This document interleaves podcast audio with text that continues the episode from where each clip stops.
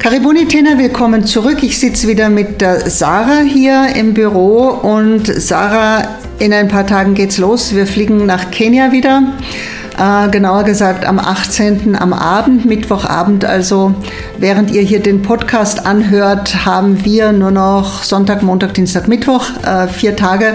Äh, die Sarah macht ja seit vielen, vielen Tagen schon Kerben in den Türstock, wann es endlich losgeht. Äh, willkommen, Sarah. Ja, jetzt tust du so, als würde ich die Kerben reinmachen. In Wahrheit äh, sagen wir uns immer abwechselnd so und so viele Tage noch.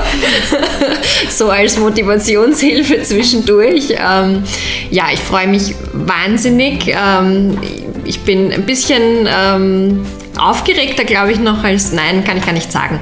Aber äh, ich habe ja ein bisschen was schon sehen dürfen, war schon zweimal mit. Beim ersten Mal viel zu kurz. Ähm, was ich vorher nicht gedacht hatte. Und dann saß ich am letzten äh, Tag nur mehr heulend da und wollte nicht nach Hause, was mir so noch nie passiert ist. War ziemlich heftig. Ähm, beim zweiten Mal war ich schon drauf gefasst. Ähm, ich durfte schon mit zu ein paar Familien, aber alle eher so schon länger im Projekt und wahrscheinlich noch nicht. Ähm, ja, noch nicht das, äh, was jetzt auf mich zukommt, aber jetzt bin ich schon beim nächsten Punkt. Was kommt denn eigentlich auf mich zu? Ähm, ich, ich, bin mir sicher, du hast schon einen Stundenplan, auch wenn der dann wieder über den Haufen geworfen wird, okay. weil, ja, weil ja alles, was man plant, äh, so dann ähm, auch stattfindet, aber dazwischen kommen 100.000 andere Dinge. Ähm, bei dir geht es ja immer zu wie im Taubenschlag. Ähm, keine 10 Minuten Ruhe, steht schon wieder irgendwer irgend, mit irgendwas vor der Tür. Ähm, ja, aber vielleicht zumindest zu den ungefähren Plänen. Kannst du da schon was sagen? Also ich habe ja immer so ein, einen, einen Rahmen, einen ungefähren. Das heißt, manche Dinge müssen immer sein. Äh, und dann lasse ich mir natürlich auch ähm, den Mut zur Lücke, damit eben unsere Mitarbeiter vor Ort äh, mir meinen Stundenplan füllen können. Ähm, das, was auf jeden Fall immer sein muss, und das weißt du, ist äh, der Besuch bei meinem lieben Freund und ähm, Mentor Richard Karani. Inzwischen ein alter Mann, blind aber mit ihm hat alles begonnen. Ohne ihn hätte ich das alles heute nicht. Und der wird natürlich besucht. Das heißt, da schicke ich im Vorfeld auch Geld, beziehungsweise Michael darf sich da ein bisschen an meinem Konto bedienen. Ähm, und dann gibt es ganz, ganz großes Essen, Gelage mit der ganzen Großfamilie, mit den 100 Enkelkindern unter dem Mangobaum.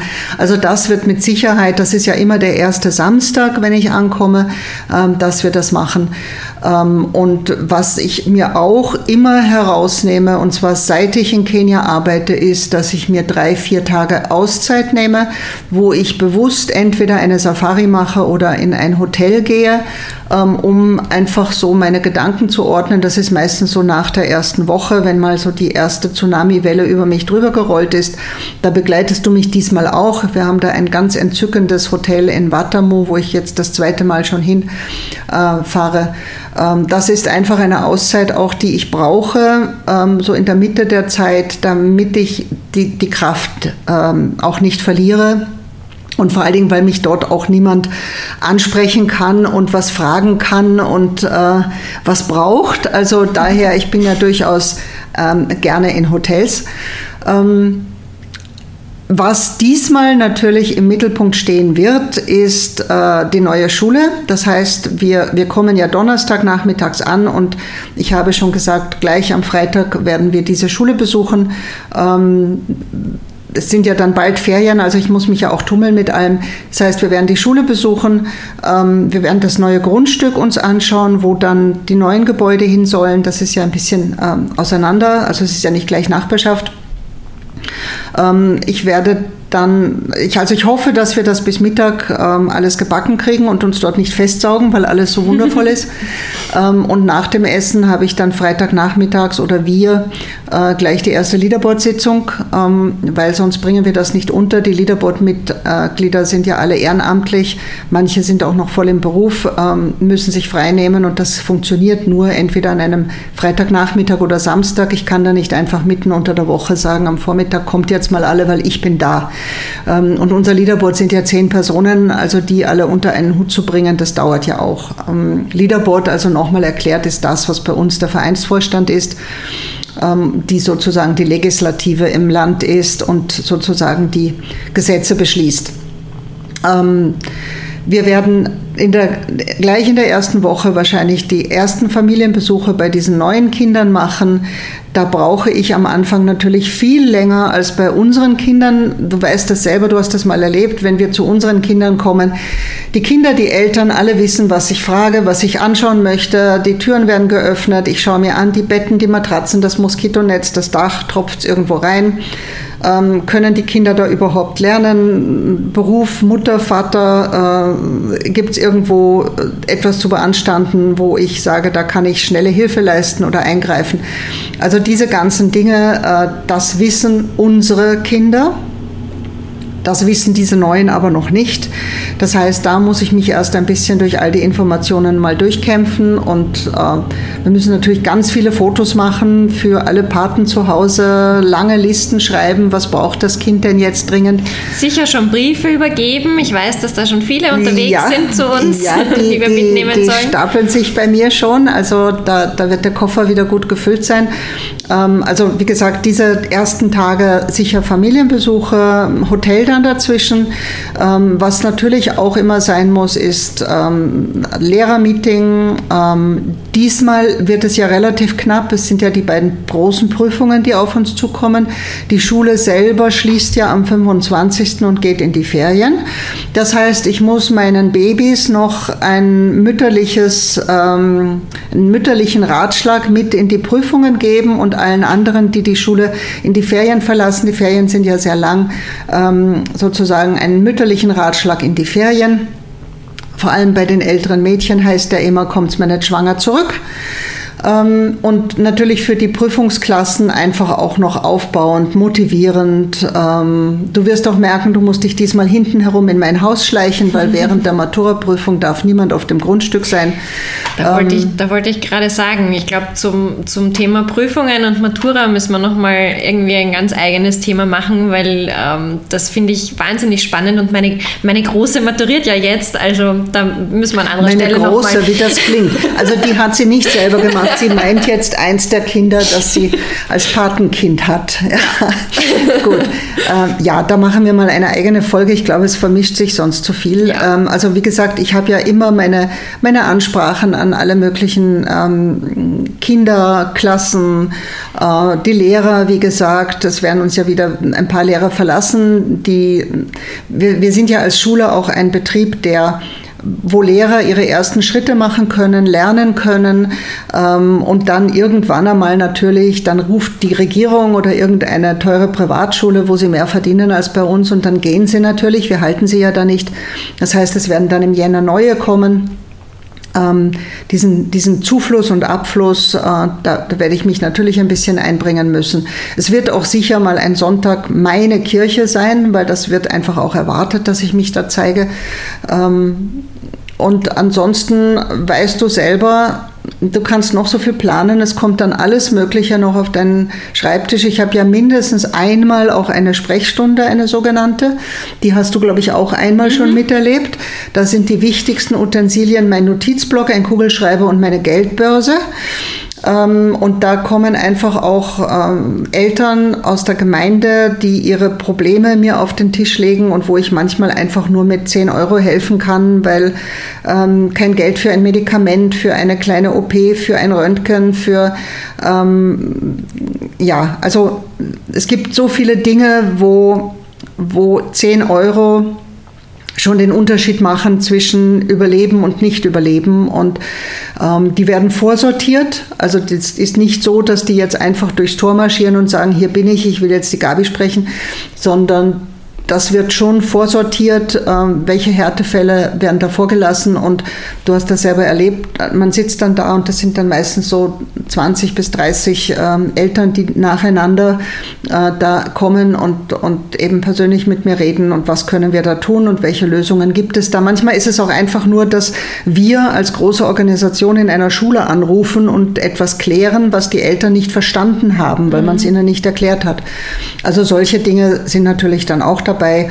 Dazwischen werde ich meine Hühner mit Reis füttern und beobachten und ein bisschen über unsere Modellfarm gehen und schauen, was meine Erdbeeren und meine Kartoffeln machen. Ja, solche Dinge halt. Solche Dinge halt. Ähm, ich weiß, dass das schon ein großer Unterschied ist zu dem, wie, wie du früher ähm, auch, auch gelebt hast in Kenia. Ich weiß, du warst viele, viele Jahre lang äh, ja immer im Hotel. Du hast jetzt auch kurz gesagt, du bist ja nicht ungern im Hotel. Ähm, ich freue mich aufs Hotel auf jeden Fall. ähm, wa warum hast du das so lange gemacht und warum machst du es jetzt trotzdem anders? Also ja, ich erstens einmal, ich lebe gerne im Hotel, ähm, weil ich bin natürlich auch ein bequemer Mensch. Ich koche ja nie, auch hier zu Hause nicht. Ich habe ja einen Mann, der begeistert kocht ähm, und habe jetzt mir endlich äh, in Kenia auch einen Koch geleistet, der mir wenigstens mal einmal am Tag was Warmes zubereitet, weil sonst würde ich aufs Essen vergessen. Ähm, äh, dazu kam natürlich, ich habe in den ersten Jahren war mein Mann dabei der äh, also nicht von allem begeistert war, was ich da getan habe, der seinen Jahresurlaub da mit mir verplempert hat. Der war ja noch berufstätig auch, genauso wie ich ja auch noch immer berufstätig bin. Und hat natürlich gesagt, er will dann wenigstens in schöner Umgebung leben mit einem Pool und dem, dem Strand äh, vor der Tür, äh, wenn ich schon da durch die Slums äh, robbe und verdreckt am Abend nach Hause komme.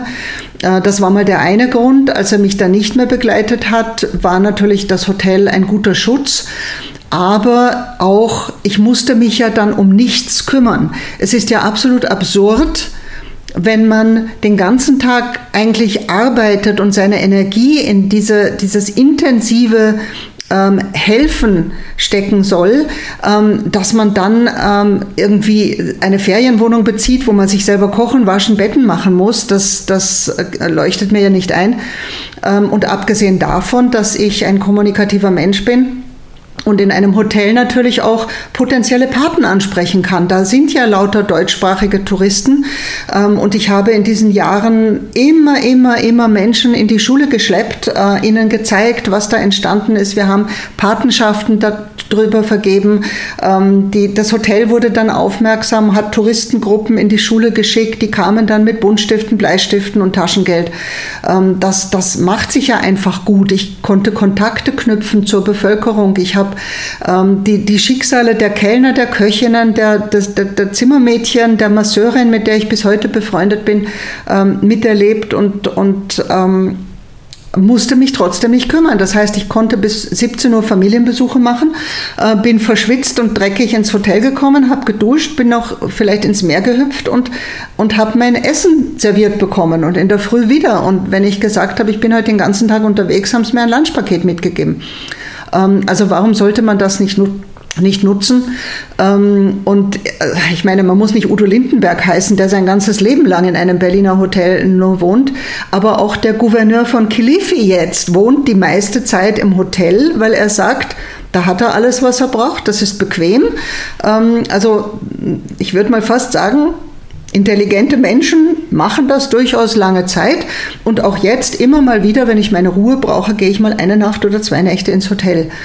Ähm, Warum es sich dann geändert hat, war in erster Linie, weil ich meine, mein Zeugs unten lassen wollte.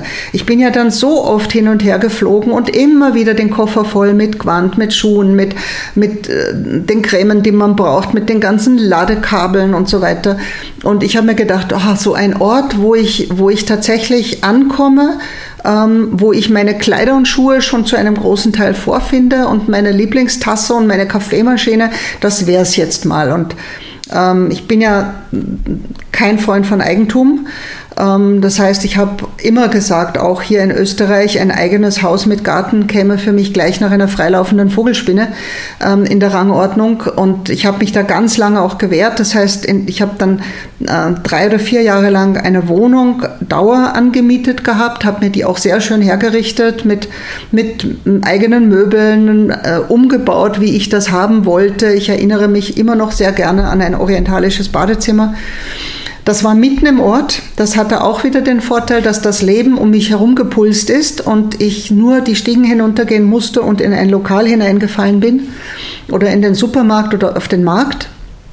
Aber ein bisschen natürlich zur Schule zu Fuß war nicht möglich. Man musste mich holen und man musste mich zurückbringen. Und ich habe dann nach einer Weile gemerkt, ich werde älter Ja, ja, du brauchst nicht schauen, ich werde älter.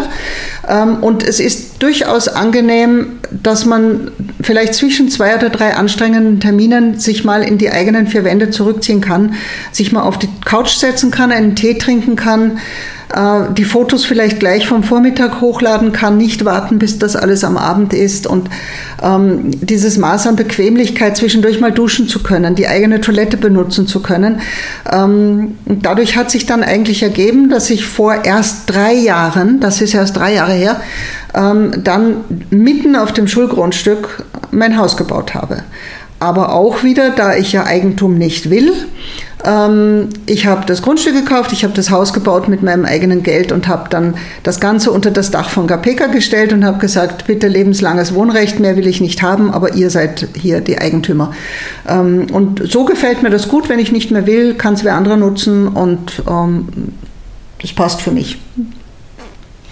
Und es ist auch einfach ein ganz zauberhafter Ort, wenn ich das mal so sagen darf. Also auf dieser Veranda sitzt sich's wie auf keiner zweiten. Ähm, mit dem Blick hinunter zu den Kleinen und zum Sportplatz. Und jetzt bin ich ja ganz gespannt. Ich habe ja die Modellfarm nur als leeres Grundstück noch nicht gesehen, aber noch nicht bebaut. Ähm, wie ich das letzte Mal da war, ja. ist gerade erst gerodet worden. Also ich bin ja mega, mega aufgeregt und ja. neugierig. Ähm, ich glaube, also ich, man sieht es auf den Fotos, aber es ist einfach nochmal was anderes, wenn man dann dort steht, muss ich jetzt einfach alle da draußen enttäuschen. Die Fotos reichen nicht. ja, mach sie nur alle neidisch. Ja. Ja, äh, es ist ja eine Folge noch in der Pipeline Kenia für Touristen, also die kommt ja sicher auch. Aber es passiert im Augenblick gerade so vieles Verschiedenes und so viel Spannendes, dass wir diese Folge jetzt mal ein bisschen zurückgestellt haben. Ähm, ja, und so, so ist halt mein Leben von viele Jahre Hotel, wobei man sagen muss, ich war ja immer im gleichen Hotel. Es gab ja dann schon den Mama Gabi Bungalow direkt am Meer. Das war meiner in diesem Hotel. Die, die Kellner wussten schon, was ich möchte, was ich brauche, was ist mein Lieblingsgetränk, wie viel Eiswürfel. Und, und sie freuen sich heute noch so, wenn du kommst. Ja, das ist natürlich, entzückend. Das, ist, das war mein erstes Zuhause. Ähm, und gerade wenn du zum Beispiel alleine reist als Frau, ähm, ich, ich, fürchte mich nicht in Kenia. Also ich, ich würde sagen, nachts in der U6 in Wien äh, hätte ja. ich mehr Bedenken. Ähm, ich habe da keine Angst, aber es ist halt doch manchmal, es kann auch einsam sein, man möchte sich vielleicht austauschen mit irgendjemandem ähm, und so vielleicht noch so einen Absacker an der Bar und sich mit dem Kellner dort unterhalten über seine eigenen Probleme, das relativiert es dann wieder. Ähm, oder vielleicht auch mit irgendwelchen Touristen zusammensitzen und erzählen. Das, das ist einfach schön und ähm, ich, ich würde es immer wieder so tun und ähm, gar nicht so schnell eben irgendwie was eigenes, ähm, weil ja, ähm, also ich bin ein Hotelmensch, ich, ich mag das ja gerne. Und dazwischen mal schwimmen. Dazwischen mal schwimmen und ähm, mal das Meer sehen und ins Meer hineingehen, das ist natürlich auch ganz, ganz wichtig. Und ähm, ja, so ein bisschen Luxus darf ja sein. Ich bin nicht der Meinung, dass man, um etwas ähm, Großes aufzubauen und um den Armen zu helfen, tatsächlich ähm, in einer Lehmhütte wohnen muss. Man darf sich selbst etwas gönnen, weil man selbst ja auch diese Kraft immer wieder schöpfen muss mhm. dafür. Ähm, Wie sehen denn das die Kenianer? Also wie, wie schätzen die das ein, wenn die auch dein Leben vielleicht beobachten. Ganz, ganz anders, als wir das hier glauben. Ich hatte am Anfang genau diese Fragen im Kopf und diese Angst im Kopf, weil wir ja aus, aus Mitteleuropa, ich glaube deutschsprachiger Raum noch mehr als sonst irgendwo, immer dieses Gefühl haben, hoffentlich denken die nicht, wir, wir sind da die Gutsherren, die Herrenmenschen, äh, wir, wir zeigen unseren Reichtum oder sowas. Selbstverständlich würde ich nicht mit einer Rolex, abgesehen davon, dass ich keine besitze, jetzt in die Slums von Nairobi gehen und die zum Funkeln bringen. Ähm, aber meine Leute unten freuen sich eigentlich, dass es mir gut geht. Das war so ein Jubel, als ich gesagt habe, okay, ich baue jetzt ein Haus, weil es ihnen natürlich auch zeigt, solange du im Hotel wohnst, kannst du immer wieder entkommen. Es haben sich alle total gefreut. Die haben eine Feier gemacht, als ich meine Daueraufenthaltsgenehmigung endlich im Pass hatte, ja, das weil, das, weil das einfach bedeutet, sie bleibt. Sie ist jetzt da, sie kommt wieder, sie hat sich sesshaft gemacht, sie freuen sich, sie haben sich wahnsinnig gefreut, als ich jetzt mein Auto gekauft habe, ähm, dass ich jetzt nicht mehr angewiesen bin darauf, dass irgendjemand sein Auto zur Verfügung stellt oder ich im Tuk-Tuk oder im Matatu herumreise, weil man anders als hier bei uns, hier bei uns ist in erster Linie der Neid. Die hat was und ich habe das nicht und ich bin neidisch in Kenia und in ganz vielen Ländern, ich hab, bin ja viele auch herumgekommen und ich habe wirklich internationale Freundschaften. In all diesen Ländern heißt es, die hat das geschafft. Ich kann es auch schaffen. Ich, ich nehme mir diese Frau oder diesen Mann als Vorbild und genau so möchte ich auch mal leben. Was muss ich dazu tun? Ähm, toll. Und ähm, es wird von jemandem, der Führungskraft ist und auch als solches akzeptiert werden soll, erwartet, dass du ein bisschen mehr hast, dass du anders wohnst, besser wohnst, äh, ein Auto hast, mit dem du herumfährst, weil sonst akzeptieren sie dich nicht als Leadership. Mhm. Und das ist natürlich ganz anders als hier bei uns äh, wo eigentlich nur der Neid da ist. Hat sie das auch ehrlich erworben? Hat sie es vielleicht nicht irgendwem gestohlen? Ähm, das ist in Kenia gar nicht. Also in dem Moment, wo du ähm, ihnen zeigst, okay, mir geht es auch finanziell gut, ähm, haben sie das Vertrauen in dich. Du hast bewiesen, du kannst es, du kannst Karriere machen, du weißt, wie es geht, also vertrauen wir dir auch, dass du weißt, wie es für uns möglich ist, aus der Armut rauszukommen. Und das, ja, ist eigentlich sehr schön und wir haben schon weit überzogen, weißt du das? Ja, aber es war so spannend. ja, es wird dann eben noch spannender, wenn du dann dabei bist und wenn wir uns dann dreieinhalb Wochen ähm, durch die Felder pflügen und alles vor Ort anschauen. Und ich hoffe, ihr verzeiht uns, dass wir jetzt ein bisschen überzogen haben und ein bisschen mehr geredet haben ähm, als vorher. Und die Sarah wird natürlich im Hotel wohnen und zwar direkt am Strand mit Blick aufs Meer. Äh, Wo ich dann den Tag verarbeiten kann. Und kriegt Frühstück und Abendessen serviert ja. und äh, alles gut. Ich danke euch wieder vielmals fürs Zuhören. Sarah, danke für deine Fragen und deine stetige Neugierde. Und äh, wenn ihr das alle hört, dann sind wir in vier Tagen weg. Ich wünsche euch was. Wir melden uns dann wieder aus Kenia.